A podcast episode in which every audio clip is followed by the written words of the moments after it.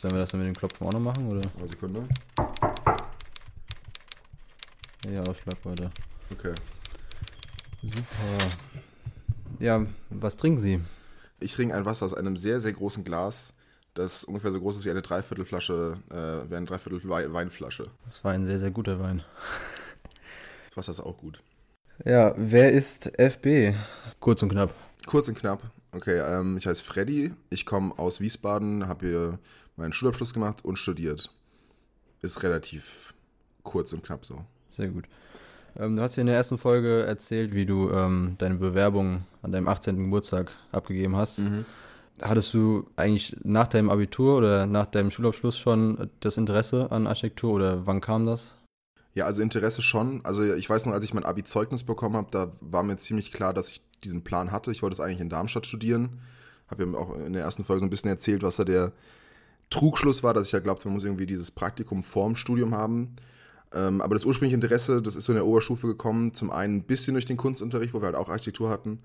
Aber ansonsten auch durch, vor allem durch so nachhaltige Häuser, plus Energiehäuser, Passivhäuser. Da gab es eine, eine Internetseite, die leider in der Form nicht mehr existiert, die hieß Vivo Green, Wirtschaftswoche Green, und da wurden immer so neue Entdeckungen und Erfindungen aus dem Bereich Nachhaltigkeit präsentiert und ab und zu eben auch Häuser, also oft so experimentelle Sachen und die fand ich immer ziemlich cool, so diesen Gedanken, ein Haus zu bauen, das irgendwo ohne äußere Einflü oder ohne äußere Hilfe quasi autark leben kann und das hat mich ziemlich fasziniert, auch wenn das rückblickend ah ja, ein absoluter Mini-Teil von Architektur ja eigentlich ist.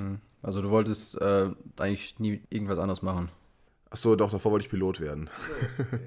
ja, Aber das hast du immer noch. Oder ist das jetzt weg, komplett der Plan? ja, das ist weg. Das ist weg. Ja, in der 10. Klasse hatten wir so einen Tag, wo sich so verschiedene Berufsgruppen präsentiert haben und es war so faszinierend, dieser eine Pil- Pilot, der da war und das erzählt hat und das fand ich, fand ich so geil. Aber irgendwann habe ich den Plan dann, dann verworfen und hat sich so ein bisschen, bisschen, ja, so ein bisschen abgewendet davon und hat mich die Architektur irgendwie mehr gereizt. Und ich war auch bei einer Studienberatung, die mir das dann auch nochmal empfohlen haben. Aber rückblickend, also so einen richtigen Plan hatte ich eigentlich nie. Ich dachte aber, ich hätte einen. Okay. Ja, ich kenne dich jetzt eigentlich seit dem ersten Semester gefühlt, warst ja mein Tutor und ähm, seitdem weiß ich auch irgendwie, dass du sehr, sehr viele Bücher liest. Eigentlich am meisten von uns sechs. Ähm, woher, woher kam das Interesse an Büchern? ich würde sagen, erstes Semester Architekturtheorie. Wir hatten damals den Professor Schluppkotten und mich hat da fasziniert, dass das Bücher sind, in denen Sachen stehen, über die ich nie nachgedacht habe. Also im ersten Semester ist zum einen die Erkenntnis geworden, das sind Sachen, die stehen nirgendwo im Internet. Du findest nichts, also gefühlt findet man im Internet nichts, was sich so fundiert mit Architekturtheorie auseinandersetzt. Und wir haben im ersten Semester einen Vortrag über Venturi halten müssen. Robert Venturi, beziehungsweise auch Denise Scott Brown, also das muss man immer noch dazu sagen. Und wir haben dann die Bücher, beziehungsweise ich war dann in der Bibliothek und habe diese Bücher äh, durch, durchstöbert und das, ich finde es einfach faszinierend. Also es ist einfach so mein Zugang, diese Sachen zu lernen. Ja, und, und was, ich halt, was halt auch einen Spaß gemacht hat, war, dass zum Beispiel der Herr Schluppkotten ja da vorne gestanden und halt voller Enthusiasmus und mit dieser Liebe zur Architektur gesprochen. Und das ist irgendwie so übergesprungen und dann hat er auch immer so Bücher empfohlen. Und zum Beispiel das, eine der ersten Sachen, die ich gelesen habe, was rückblickend völlig wahnsinnig war, war ähm, ein kleines Büchlein von Colin Rowe, Transparenz.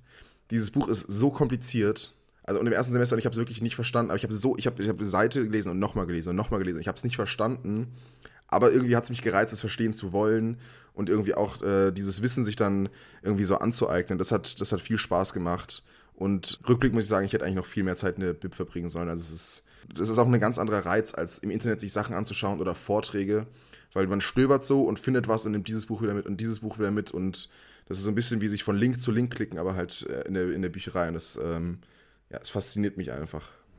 Also du gehst einfach in die Bibliothek und stöberst dann oder hast du irgendeinen anderen Plan, wie du, wie du die Bücher findest?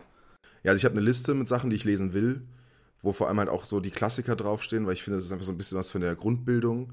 Also zum Beispiel Delirious New York will ich unbedingt noch lesen. Dann habe ich natürlich bestimmte Themengebiete, die mich interessieren. Und was ich auch gerne mache, ist einfach in den Bereich von der Bib zu gehen, wo die verschiedenen Architekten ihre Monografien haben. Also Monografien finde ich auch einfach genial, wenn man sich so ein Lebenswerk anschauen kann. Also auf meiner Liste von Monografien, die ich mir kaufen will, stehen natürlich ganz oben die von äh, Peter Zumter, wer hätte es gedacht. Und danach von Herzog de Meuron, weil ich äh, das sehr faszinierend finde, was für eine Bandbreite von Ideen, die in ihrem Lebenswerk untergebracht haben, Und das zusammen auch mit, mit diesen theoretisch-künstlerischen, philosophischen Überlegungen. Und man blättert man sich einfach, einfach so durch. Also man kann jederzeit, wenn einem das Spaß macht, komplett ohne Plan in die Bibliothek gehen. Also aktuell natürlich leider nicht. Aber kann es ohne Plan in die Bibliothek gehen und nur wissen, so wo die Bereiche sind, wo so welche Sachen sind. Also es gibt den Bereich so mit Architekturtheorie, der ist natürlich auch sehr, sehr cool. Den Bereich mit den äh, übergroßen Büchern, das ist auch ein guter Bereich, die die 12er Nummer vorne haben bei uns in der Bib. Und die sind dann teilweise die sind teilweise halb so groß wie der Tisch. Da gibt es ein Buch von, von Louis Sullivan, das habe ich für den einen Stehgreif äh, mal gelesen, weil er diesen Satz Form follows Function maßgeblich geprägt oder erfunden hat. Der vom, vom Weber. Genau, einen Hocker entwerfen, der unserer Meinung nach oder unser Verständnis des Satzes Form follows Function ähm, widerspiegelt. Und das war ein cooler Stehgreif oder vielleicht auch ein gutes Beispiel, weil ich hatte zu dem Zeitpunkt Praktikum, also keine andere Vorlesung. Also hatte ich richtig viel Zeit und ich habe dann, also ich habe einen Hocker entworfen und ich habe den Entwurf letztens gesehen in einem Buch, das äh, heißt Hartz-IV-Möbel bauen. So, aber es war halt dieser Weg dahin, äh, zu dem, also von der eigenen Haltung und über diese Bücher dahin zu kommen. Und ich habe sechs Stunden in der Bibliothek gehockt und gelesen, nachgedacht und Sachen aufgeschrieben. Und das hat äh, viel Spaß gemacht. Und das ist auch so das Optimum, wie ich mir das eigentlich vorstelle. Also, dass man auch viel, viel Zeit da eben verbringen kann ist natürlich so, am Ende hast du wenig auf dem Papier, was man praktisch gemacht hat, aber man hat viel nachgedacht. Vielleicht kann man das auch noch ein bisschen so hinzufügen. Es ist halt eine andere Arbeit als das Machen, es ist halt das Nachdenken und sich dann Gedanken von anderen Menschen anzueignen und die nachzuvollziehen. Das ist auch was, wo man sich so ein bisschen drauf einlassen muss, dass man halt nicht originell sein muss, sondern es haben schon ziemlich viele schlaue Leute vor einem über diese Sachen halt nachgedacht.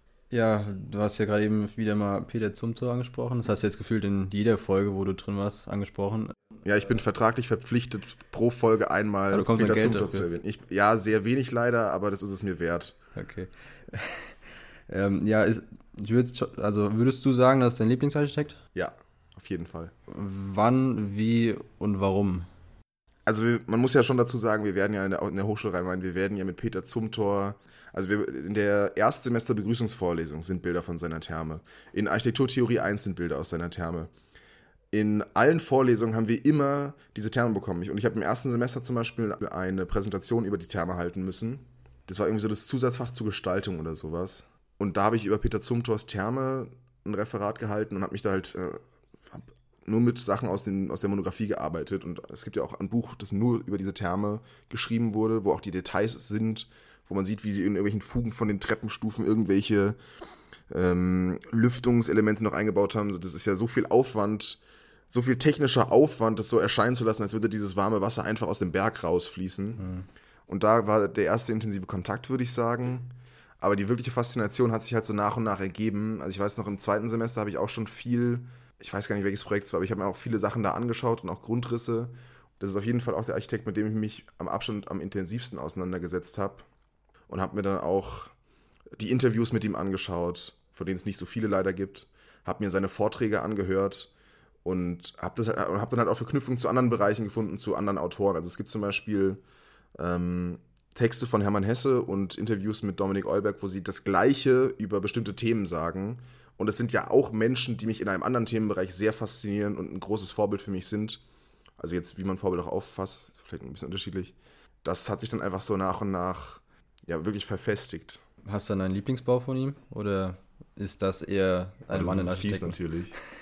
Also die Bauten, die ich gesehen habe, sind einmal das Columba Museum, da war ich zweimal.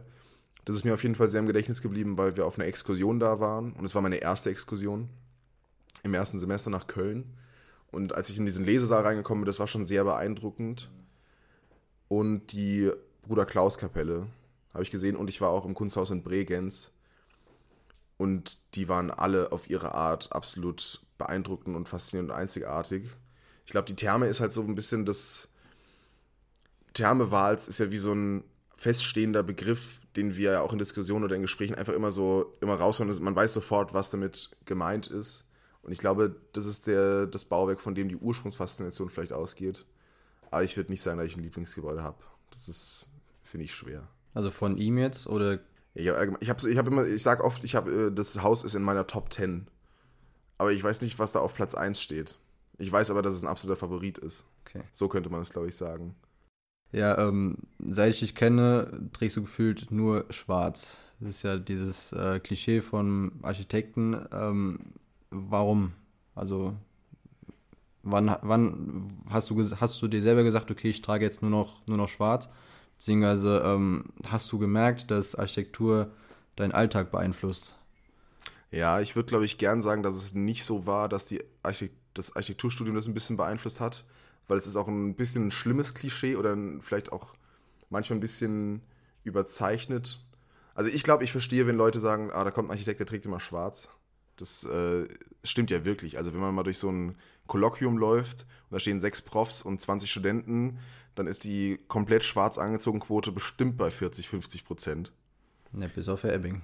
Ja, bis auf Herr Ebbing. Ja, der, ist, der sagt ja sogar, der hat sogar in irgendeinem Vortrag mal, oder nicht im Vortrag, in der Vorlesung mal gesagt, es ging irgendwie ums Entwerfen und er meinte auch so, es gibt ja auch ganz viele Architekten, die diese furchtbare Angewohnheit haben, immer nur schwarz zu tragen.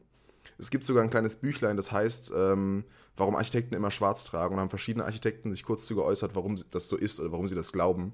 Ja, bei mir hat es damit angefangen, und das ist vielleicht der Part, der unabhängig von Architektur war, dass ich halt viel ausgemistet habe bei mir, als ich umgezogen bin. Also ich bin Ende des zweiten Semesters von zu Hause ausgezogen in die WG und hatte mir vorgenommen, dann auch mal auszumisten, zu gucken. Also es war halt, es ist halt das Kinderzimmer, von, aus dem du ausziehst. So, da lagen noch irgendwelche Lego-Kartons rum, irgendwelche Heißluftballons, die ich aus irgendwelchen Bast Sachen gebastelt habe, Lenkdrachen und so. Und dann habe ich natürlich mal ausgemistet. Und bei den Klamotten habe ich halt vielleicht war es auch ein bisschen eine Anspruchslosigkeit, dass ich halt nicht jeden Tag was anderes tragen will. Aber ich habe mir angefangen, ein Outfit zuzulegen, das ich jeden Tag tragen kann. Ja, Standard-Outfit einfach. Genau, und das ist dann halt rausgekommen, dass ich schwarz am angenehmsten finde, wenn man es trägt. Ich finde, es sieht am besten aus. Ich finde, es ist für fast jeden Anlass irgendwie passend. Also ich kann damit auf der Couch rumgammeln, ich kann damit in die Uni gehen. Ja, Bewerbungsgespräch ist vielleicht noch gerade die Grenze, wo es nicht geht oder wo es nicht reicht. Aber es war auch ein bisschen einfach so ein, so ein Praktikabilitätsgedanke aus diesem Ausmisten heraus. Und dass es schwarz geworden ist, ist vielleicht auch ein bisschen durch die Architekten bedingt, aber eigentlich möchte ich nicht unbedingt, dass es damit verknüpft wird. Also, oder das ist mir zumindest nicht wichtig. Okay. Hat das dann ein anderes Waldeck in anderen Themengebieten in deinem Leben was verändert? Ja, alles. Alles? Ja, ich glaube schon. Ich habe vorgestern mit meiner Mitbewohnerin in der Küche ein bisschen gequatscht. Hat sie, mich, also sie hat mich ziemlich ähnliche Sachen gefragt wie du gerade eben. Deshalb ich konnte, also ich konnte meine Antworten schon mal ein bisschen üben quasi. Und ich glaube zum Beispiel, dass ich, also ich glaube, die komplette Art und Weise, wie man sich Sachen anschaut, wenn man sie sich wirklich anschaut, das kann jetzt wortwörtlich sein wie bei einem Film oder einfach wie man auf Sachen schaut, was für Sachen man kauft, was, äh, mit was für Sachen und Dingen man sich umgibt. Also einfach die gestaltete Umgebung, in der wir leben. Ich glaube, das hat sich stark verändert. Da waren mir manche Sachen vorher gar nicht wichtig. Manche Sachen sind mir jetzt vielleicht auch ein bisschen zu wichtig, also wenn man so ein bisschen so sehr penibel wird. Aber ich glaube, das ist auch was, was einfach eine Eigenschaft ist, die man halt im Studium entwickelt. Wenn du bei einem Entwurf so präzise versuchst zu werden oder zu sein und so konsequent über Sachen nachdenkst, dann reflektiert man das, äh, reflektiert man halt auch seine, seinen Alltag damit. Also in, wir sprechen ja oft von Haltung, oder es geht ja oft um Haltung in der Architektur und nicht um, um Stil oder um Oberflächlichkeiten oder um schön und hübsch, sondern es geht ja eigentlich immer um die grundlegende Haltung, die dahinter steht. Und das heißt dann eben auch, dass wenn ich mir was Neues kaufe, gucke ich halt, wie meine eigene Haltung dazu ist. Und wenn diese Haltung halt zum Beispiel ausdrückt, okay, ich will eine Sache, die vielleicht heute funktioniert und zeitgemäß ist und es noch in 100 Jahren ist und vor 100 Jahren war, dann schließt das ganz viele Dinge aus, die man dann eben nicht kauft in dem Moment oder die sich nicht anschaut oder die einem nicht gefallen. Das kann man dann auch so erklären. Und ich glaube, eine Sache, die, noch, die es noch beeinflusst hat, ist, dass ich zu vielen Sachen inzwischen auch dann sage, dass es mir halt nicht gefällt. Auch wenn es vielleicht unhöflich in dem Moment ist aber dass man das anfängt ernst zu nehmen. Mhm. Aber man muss auch sagen, man muss es nicht immer machen. nicht immer zwangsläufig. Okay. Ja, du hast ja ähm, letztes Semester erfolgreich deinen Bachelor abgeschlossen. Ähm, was würdest du jetzt im Nachhinein, ähm, also was, was hättest du im Nachhinein in deiner Studienzeit anders gemacht?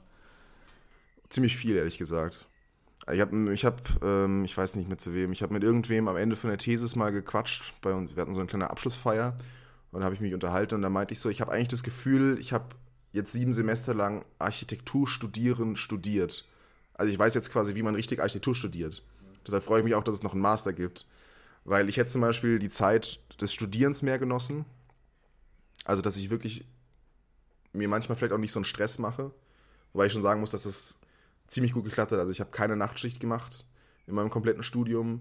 Und ich habe ähm, das in Regelstudienzeit geschafft. Also das war jetzt erstmal so vom, vom Ablauf her, das war alles gut.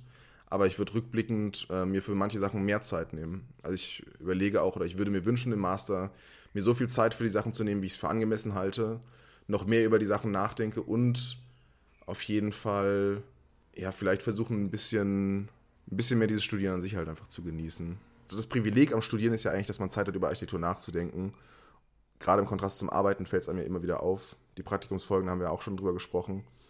Und jetzt weiß ich, dass mir das wichtig ist. Deshalb ist es vielleicht auch ein bisschen schwer zu sagen, das hätte ich anders gemacht, weil ich wusste es im ersten Semester noch gar nicht, dass das vielleicht so meine Leidenschaft ist im Bereich Architektur. Ähm, würdest du das dann auch den jetzigen Erstsemestern dann auch in die Hand geben, sich mehr Zeit zu lassen? Auch jetzt in der Zeit von Corona? Ja. Oder auch, oder auch ohne Corona, ist ja egal. Ja, eigentlich schon. Aber nur, wenn es auch wirklich deren, ähm, deren Leidenschaft ist. Also wenn du ein Architekturstudium abschließen willst, um da zu arbeiten und du das als Beruf machen willst und das nicht darüber hinausgeht, sage ich mal. Das ist natürlich schwer zu sagen, wo da jetzt die Grenze ist. Dann kann man das auch normal machen. Also man muss ja nicht für alles sich verausgaben oder komplett darin aufgehen. Aber ich würde sagen, für die, die wirklich entwerfen Architekten werden wollen, jetzt zumindest aus meinem jetzigen Standpunkt heraus, würde ich auf jeden Fall sagen, wenn ihr das Gefühl habt, das sind zu viele Sachen und ihr habt nicht genug Zeit dafür, würde ich das schon sagen. Also ich glaube, ich hätte rückblickend dann lieber vielleicht acht Semester studiert und hätte im, weiß nicht, sechsten oder im vierten Semester das ein bisschen aufgesplittet. Oder das dritte. Wo das dritte? Ah, ey, das dritte war ganz schlimm. Uiuiui. Ähm, Super dritte. Wo bei euch auch, oder? Ja, ja. Die große, die große Depression. ja, also ich, also ich würde immer dann sagen, mehr Zeit nehmen, wenn man das Gefühl hat, man braucht diese Zeit, weil man viel darüber nachdenken will. Also fürs Nachdenken sich die Zeit nehmen. Wie sage ich es jetzt? Also auch wenn du dein Projekt nicht so gut machst, wie du es gern gemacht hättest, weil du nicht genug Zeit hast, verstehst du vielleicht, was der Fehler war, aber es ist doch schon schöner, genug Zeit zu haben, die Sache dann auch so umzusetzen, wie man das will. Hm. Also ich hätte zum Beispiel lieber meine, meine Thesis zum Beispiel, die hätte ich gerne mit doppelt so viel Zeit gemacht, was ich ja gerade quasi mache. Ich mache ja mein Portfolio aktuell und entwerfe bestimmte Sachen jetzt weiter, als ob es noch einen Pin abgeben würde. Und ich merke, dass es das Projekt nochmal deutlich verbessert und manche Sachen wirklich auch inakzeptabel schlecht waren oder falsch waren. Und das wäre auch was, wo ich sage, ja, einfach auf jeden Fall mehr Zeit nehmen. Ging halt in dem Beispiel nicht. Okay. Und das war's. Ich fand die Fragen echt gut. Ja, Ja. super. Du hast dir auf jeden Fall Gedanken gemacht, wen du hier interviewst. Das hat man auf jeden Fall gemerkt. Ja, ich saß gestern den halben Abend da. Echt? Und, habe mir die, die allererste Folge nochmal angeguckt. Ich habe mir äh, an, angeguckt, ja, angehört. Hab mir- Also da müssen wir echt grafisch noch was machen. 30 Minuten lang das. äh, Wieso bewegt sich das Bild ja nicht?